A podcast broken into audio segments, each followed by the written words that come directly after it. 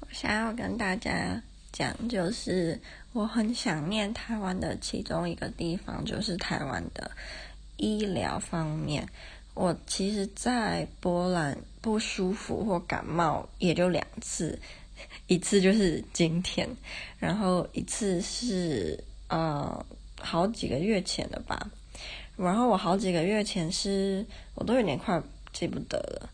就是发烧，然后全身无力，然后，然后身体不知道为什么很痛。就是我记得我那时候痛到，就是一直觉得说，我为什么要花钱来一个医疗这么不好的地方，然后让自己就是生病还那么不舒服。我已经忘记我实际上怎么样，而且我觉得，嗯、波兰的医疗最不好的就是你。你已经很不舒服了，然后你还要拖着你那个很不舒服的身体去看到医生的时候呢，你还不能让他看你的症状，你是要跟他预约说，哦，我看是一两天后再来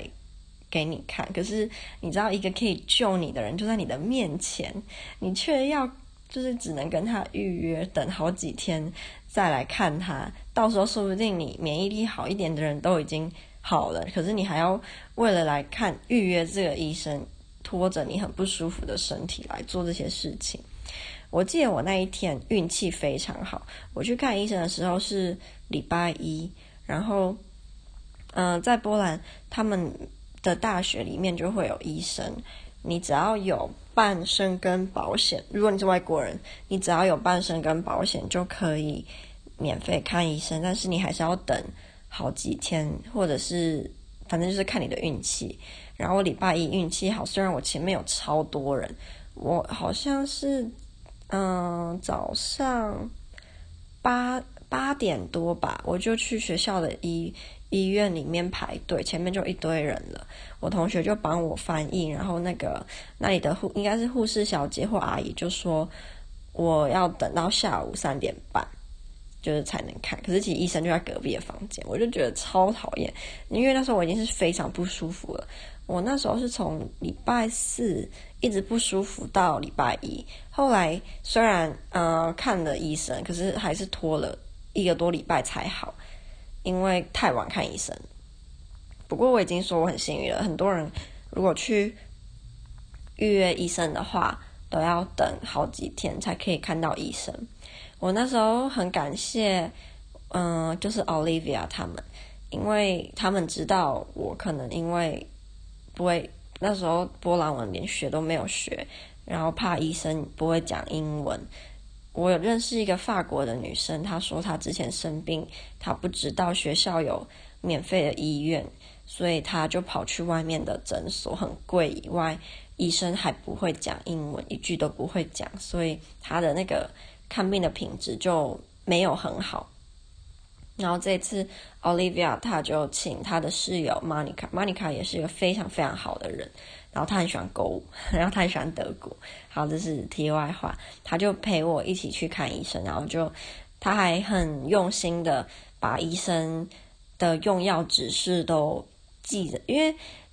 波兰的医生不会开药给你，你要自己再去找药房。如果你周围药房离你超远，你就更衰了。你已经很不舒服，然后你还要拿着医生开给你的那个药单，然后再去药房买药，超级麻烦。我记得那时候，嗯，玛妮卡带我去的药房就蛮远的，走好久，我就超级不舒服。我那时候就觉得天哪，怎么看个医生？这么麻烦，我都觉得我快死了，真的很不舒服。然后还要这样子偷偷这样走，走超慢，然后又很冷。重点是那时候很冷，那时候好像负几度，我忘记了，负负四度吗？因为你身体很不舒服的时候，虽然负四度在我健康的时候会觉得没什么，但是很不舒服的时候，负四度根本像负四十，还还有四这么不吉利的数字，所以那个时候真的觉得好想回台湾。真的，我记得。我礼拜天就在镜子前面，然后在那边哭，好蠢哦！就会讲说，我好想回台湾。如果回台湾的话，我礼拜五不舒服，我就可以直接去附近很近的诊所看。我礼拜六就一条活龙，而且还不用再去特别买药，医生就有那边就会连着药局，就可以直接给你药了。所以那个时候就觉得台湾的医疗这方面至少我个人是比较喜欢的。然后，嗯、我上次上个礼拜上波兰文的时候，老师还有说，波兰的医院有一个很奇怪的现象，就是医生不会在乎你的隐私，然后你今天如果是女生，你在看妇产科或看什么科，你基本上也没有办法指定要女性的医生，因为没有人在乎这件事。所以如果你去波兰的医院，你常常可以看到很多病人就是光着身体在医院走来走去，然后或者是裸体在医生面前跟医生聊天呐、或者是在医生面前做别的事情，是非常稀松平常的。但是对于像